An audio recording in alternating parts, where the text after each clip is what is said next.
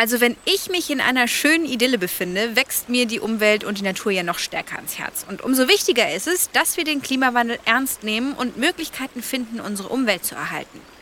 Auch die Flüsse in Bayern bleiben von den Klimaänderungen nicht verschont. Gerade in den großen Flüssen Bayerns können insbesondere in den Sommermonaten gewässerökologisch kritische Zustände bis hin zu Fischsterben auftreten. Damit diese Zustände frühzeitig erkannt werden und entsprechende Maßnahmen ergriffen werden können, wurden für die beiden größten Flüsse in Bayern, die Donau und den Main, sogenannte gewässerökologische Alarmpläne aufgestellt. Wie die genau aussehen bzw. was konkret dahinter steckt und welchen Einfluss der Klimawandel auf die Gewässerökologie in Bayern hat, das erfahren wir in dieser Folge. Und wir schauen uns eine Messstation an, an der Daten erhoben werden, die die Grundlage für die Alarmpläne bilden. Ich bin Toni Scheuerlen. Hi. Morgen beginnt heute. Der Umwelt- und Verbraucher-Podcast. Man hört es vielleicht ein bisschen. Ich befinde mich gerade hier an einem der beiden größten Flüsse in Bayern, dem Main. Gerade in wärmeren Jahreszeiten können hier gewässerökologisch kritische Zustände auftreten. Welche genau das sind, das erklärt uns heute Barbara Meidel. Sie ist Referentin im Sachgebiet Wasserwirtschaft der Regierung von Unterfranken und als Gewässerökologin auch zuständig für den Alarmplan Main Gewässerökologie. Mit ihr treffe ich mich heute an der Gewässerqualitätsmessstation in Erlabrunn, etwas flussabwärts von Würzburg. Und wofür diese Messstationen da sind und was es mit den eben schon angesprochenen Alarmplänen auf sich hat, das verrät sie uns heute. Hallo, Frau Meidel. Hallo Toni, schön, dass Sie da sind. Ja, die Klimaveränderung ist allgegenwärtig und wie bereits erwähnt, beeinflusst sie auch die Gewässerökologie hier in Bayern. Wie genau denn? Also der Klimawandel hat äh, zwei wichtige Folgen, die sich hier vor allem in Unterfranken äh, sehr auswirken. Das eine ist die Klimaerwärmung. Sie führt erstmal zum Anstieg von der Wassertemperatur. Wenn die Temperatur ansteigt, dann steigt auch der Grundumsatz der Tiere an und auch der Bakterien. Wenn dieser Grundumsatz ansteigt, die also wachsen und gedeihen, dann verbrauchen sie noch mehr Sauerstoff. Das heißt, wenn ich schon warme Temperaturen habe und warmes Wasser weniger Sauerstoff aufnehmen kann, aber dann auch noch die Tiere mehr Sauerstoff verbrauchen, habe ich quasi einen doppelten Sauerstoffzehrungseffekt. Und das ist das Gefährliche eben an dieser Erwärmung der Wassertemperatur. Und die zweite große Folge des Klimawandels, das ist die Veränderung der Niederschläge. Also zum einen kommen diese Niederschläge eben punktueller und stärker, sturzartiger. Bei diesen Starkniederschlägen werden sehr viele Sedimente und auch Nährstoffe von der Oberfläche in die Gewässer gespült. Und im Main sammelt sich das wie in einem Sammelbecken. Und all diese Sedimente haben auch wieder Nährstoffe an sich gebunden. Und die Nährstoffe, haben wir gerade schon gelernt, die führen wieder zur Sauerstoffzehrung. Deswegen ist also auch dieser Aspekt wichtig. Und der nächste Aspekt ist, dass wir bei diesen, also obwohl wir sehr viele starke und äh, heftige Niederschläge haben, haben wir dann auch wieder lange Zeiten ohne jeden Niederschlag. Das heißt, wir haben sehr lange Niedrigwasserphasen, die uns dann Probleme machen, weil die ganzen Nährstoffe und auch das, was wir alles in die Flüsse einleiten, dann nicht mehr so gut verdünnt werden kann. Und wenn es sich aufkonzentriert und auch der Lebensraum enger wird, dann bedeutet das für die Tiere und für die Pflanzen Stress. Also Stress will man auf jeden Fall nicht haben im Main. Warum sind denn diese Umstände kritisch bzw. problematisch für die Flüsse hier in Bayern? Also grundsätzlich muss man sagen, dass sich die Organismen sehr gut anpassen können an veränderte Umweltbedingungen. Das Problem ist jetzt, dass diese Umweltbedingungen sich zu schnell und zu rasant und zu stark ändern. Wenn die Organismen Zeit haben dazu, dann können die das. Wenn sie keine Zeit haben, wir lassen ihnen keine Zeit mit dem Klimawandel, dann können sie das eben nicht mehr. Das heißt, die heimischen Arten, die an unser bisheriges Klima angepasst sind, die werden verdrängt, die schaffen das nicht. Das heißt, die Ökosysteme verlieren Teile und dabei verlieren sie auch die Resilienz. Die Resilienz ist ein Maß für die Stabilität, also wie gut ein System sich abfedern kann von negativen Einflüssen und wieder zu seinem Zustand zurückfinden kann. Und mit jeder Art, die da also rausfällt, können auch Dienstleistungen, die das Ökosystem für uns Menschen macht, das ist immer so eine Sicht, die bei den meisten Menschen gar nicht da ist, dass ja die Natur auch was für uns tut, die können dann also nicht mehr so gut funktionieren. Gibt es denn schon bereits irreparable Schäden, die durch den Klimawandel hier entstanden sind? Man muss jetzt unterscheiden, ob das kurzfristige Schäden sind oder mittelfristige und langfristige Schäden. Wenn wir jetzt mal die mittel- und langfristigen Schäden betrachten, muss man sagen, ja, es gibt schon solche Schäden. Wir hatten es gerade vom Ausfall der Arten. Das ist das Stichwort Biodiversität, das jetzt in aller Munde ist, die Artenvielfalt, die dann auch den Main eben früher bevölkert hat. Und das ist jetzt nicht mehr so. Viele Arten, heimische Arten sind schon verschwunden und lassen also auch Lücken. Diese Lücken werden gefüllt von anderen Tieren. Die Tiere kommen aus der unteren Donau, landen über den Main-Donau-Kanal, dann auch im Main, weil die Schiffe über den Main-Donau-Kanal fahren. Die Schiffe, die können ja nicht ganz leer fahren, die müssen immer ein bisschen Wasser mit aufnehmen, auch wenn sie keine Fracht haben. Und in diesem Bilgenwasser ist dann auch die Tierwelt aus der unteren Donau drin. Und die Verhältnisse hier am Main sind inzwischen so, dass sich die Tiere aus der unteren Donau hier wohlfühlen. Kleinkrebse gibt es ganz viele. Es gibt aber auch schon inzwischen vier Fischarten. Alles diese Grundeln und äh, die fressen auch ganz gut die heimische Fauna weg. Also wir haben nur noch 20 Prozent etwa heimische Fauna drin. Im oberen Teil des Mains äh, fast noch weniger, im unteren dann das, was dann eben durch die Drift auch wieder abschwemmt. Im oberen Teil ist es durch die Main-Donau-Kanalnähe entsprechend mehr. Wie sehen denn kurzfristige Schäden aus? Zu den kurzfristigen Schäden kommt wenn zum Beispiel durch ganz akute Temperaturverhältnisse, Wetterverhältnisse die Wassertemperatur sich enorm erhöht und das zu einer starken Sauerstoffzehrung führt. Gerade in langen Niedrigwasserphasen ist das der Fall. Dann bedeutet das eben ziemlich viel Stress für die Tiere und Pflanzen. Und wenn dann auch noch zwei Faktoren gemeinsam vorkommen, also Temperaturerhöhung und Sauerstoffzehrung oder Temperaturerhöhung und Niedrigwasser, dann kann es in einem Gewässer auch zu größeren Schäden wie auch Fischsterben zum Beispiel führen. Fischsterben selber hat dann auch noch wieder einen negativen Einfluss auf das Fließgewässer, sodass es zu einem Kaskadeneffekt kommen kann. Und es gibt natürlich auch Überlegungen, wie man das zukünftig verhindert, beziehungsweise kritische Zustände frühzeitig erkennt und dementsprechend handeln kann. Dafür gibt es eine Lösung. Können Sie uns die ganz kurz erklären? Ja, also die bayerische Wirtschaftsverwaltung, die hat ja das schon länger im Blick. Gerade am staugeregelten Main habe ich gerade schon angesprochen, heizt sich schneller auf. In Unterfranken wird es schon immer wärmer, es ist schon immer niederschlagsärmer. Man fühlte sich genötigt, da besser hinzuschauen, weil auch der Main früher große Algenblüten hatte. Und deswegen hat man dann den Alarmplan Main Gewässerökologie ins Leben gerufen. Der wurde von der Regierung von Unterfranken konzipiert und ist dann 2012 in Kraft getreten. Jetzt steht hier ein kleiner Container, das ist die Messstation. Bevor wir über die Alarmpläne sprechen und was genau dahinter steckt, können wir uns diese Messstation mal angucken. Natürlich. Hier ist die kleine Messstation. Es ist ein Laborcontainer, der ist klimatisiert und da sind also alle Messgeräte verbaut. Hier unten ist die Leitung aus dem Main. Das Wasser wird hier hochgepumpt in die Messstation hinein. Und dann spannen wir jetzt mal auf. So.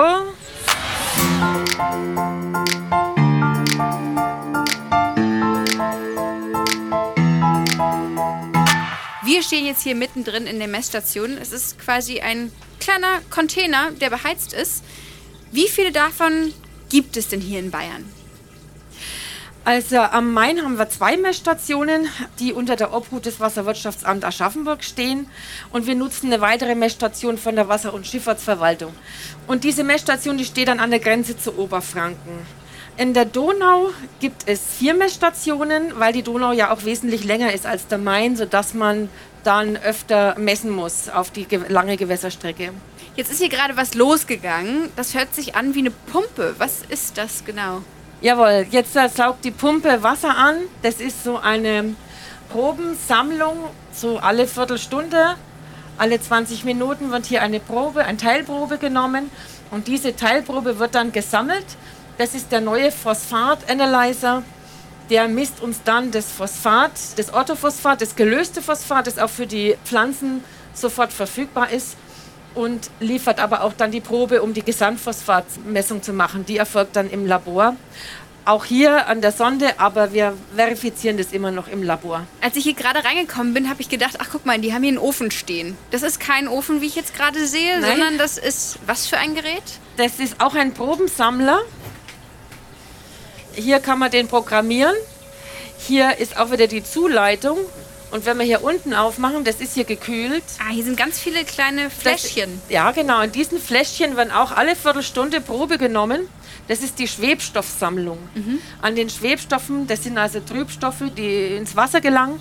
Und an den Schwebstoffen kann man ziemlich viel auch ablesen und man kann auch die Nährstoffe an den Schwebstoffen sich angucken. Das ist auch nochmal hier eine Sammlung. Ähm, Radioaktivität. Radioaktivität, genau. Es gibt über Bayern verteilt, gibt es mehrere Radioaktivitätsmessstellen und das hier ist eine davon. Da ist eine Flüssigkeit drin. Was sagt das denn jetzt genau aus? Na, die Flüssigkeit ist einfach Flusswasser.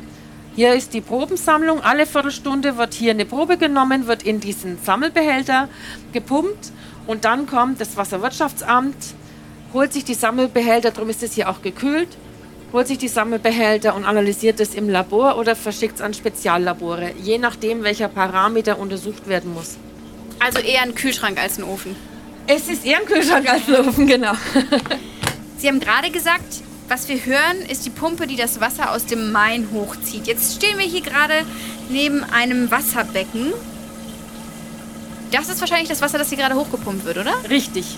Das wird in diesen Messtopf, so nennen wir das, wird es reingepumpt. Das ist ein Durchflussbecken. Hier geht es also ständig durch. Und alle Viertelstunde schaltet sich auch hier eine Pumpe an, die die Sonden einmal freispült, weil natürlich da auch Schwebstoffe mit reinkommen, die die Sonden sonst zusetzen. Und hier wird also Sauerstoff gemessen, Stickstoff, Nitratstickstoff. Hier wird äh, Chlorophyll gemessen, Chlorophyll A, die Leitfähigkeit, der pH-Wert, die Wassertemperatur. Und sehen kann man das an diesem Kästchen. Mhm. Hier sieht man zum Beispiel gerade ist der pH bei 8,18 und wir haben eine Wassertemperatur von 10,5 Grad. Ist es gut? Das ist optimal. Also den Tieren und den Pflanzen geht es gerade da drin ganz gut. Es ist gerade äh, nichts zu besorgen. Es ist eben Herbstwetter. Wie würde das im Sommer aussehen? Also im Sommer, da kann das hier auch schon mal auf 28 Grad steigen. Uh. Und der pH, der kann dann auch über 9 äh, gehen. Und das ist dann für die Fische schon etwas gefährlich. Dann haben wir natürlich auch Orthophosphat. Orthophosphat, je nachdem, wie die Algenblüte gerade ist. Wenn viele Algen gewachsen sind, ist das Orthophosphat gegen Null. Aber wenn die Algen gerade absterben, dann gibt es große Peaks mit Orthophosphat. Und der Sauerstoff, der kann hier auch schon mal unter 4 Milligramm pro Liter sinken. Und wenn wir dann diese Verhältnisse haben, ist es natürlich schon schlecht. Oh, jetzt wird hier aus diesem Wasserbecken gerade ein Whirlpool. So haben wir das noch nie betrachtet, aber es ist ein Whirlpool, ja. Das heißt, jetzt so gerade kommt Wasser an?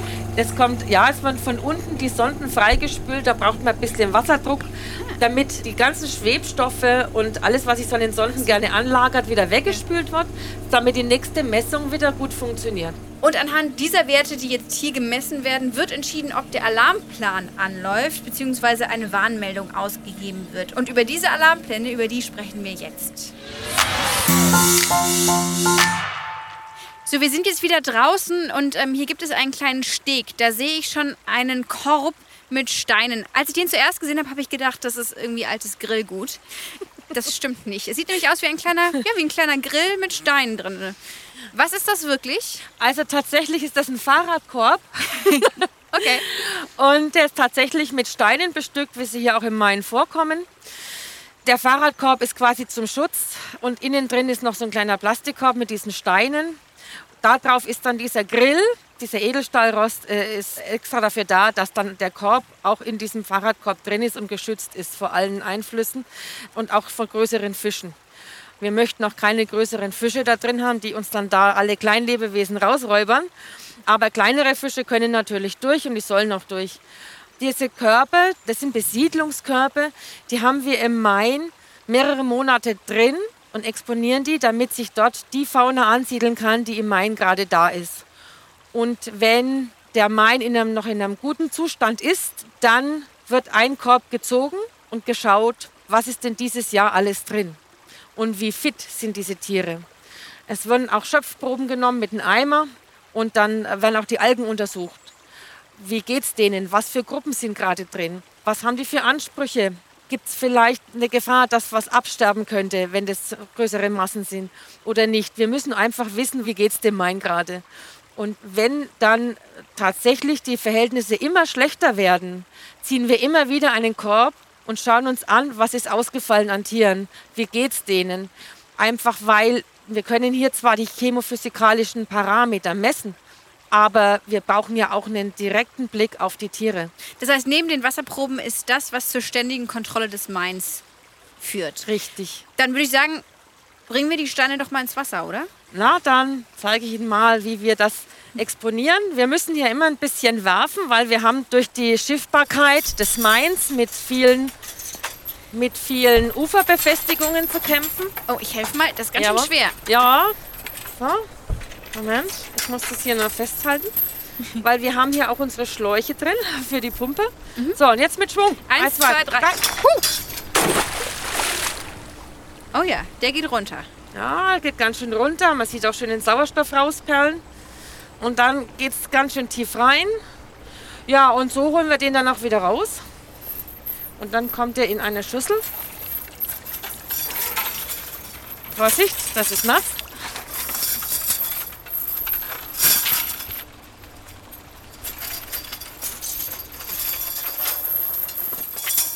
So, und dann gucken wir uns in diesem Korb die Tiere an.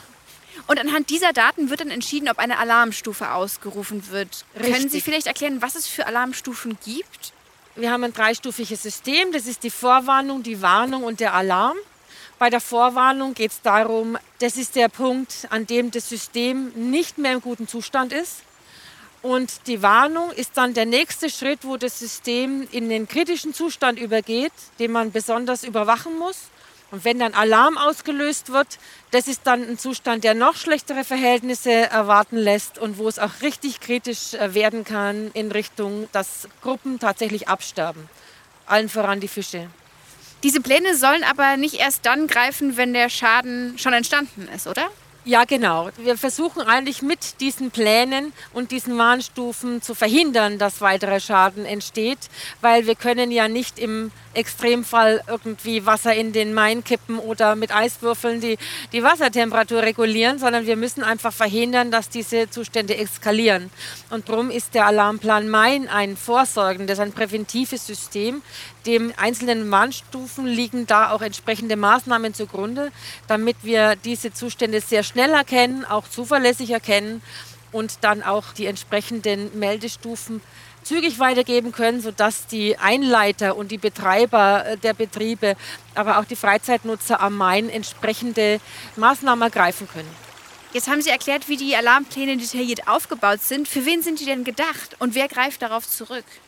Also wir melden die entsprechende Warnstufe den Kreisverwaltungsbehörden, den anderen Bundesländern, den anderen bayerischen äh, Regierungsbezirken, den Fischereifachberatungen, der Wasserschutzpolizei natürlich, also allen, die rundrum am Main in unserem Abschnitt irgendwie betroffen sein könnten oder auch wissen wollen, was unterhalb los ist. Also wir melden zum Beispiel auch nach Oberfranken. Jetzt haben Sie gerade gesagt, aktuell geht es dem Main ganz gut. Was wäre denn, wenn der Gewässerzustand jetzt ein anderer wäre? Nehmen wir mal an, es wäre jetzt Stufe Alarm. Was müssten Sie tun, beziehungsweise was würde jetzt passieren?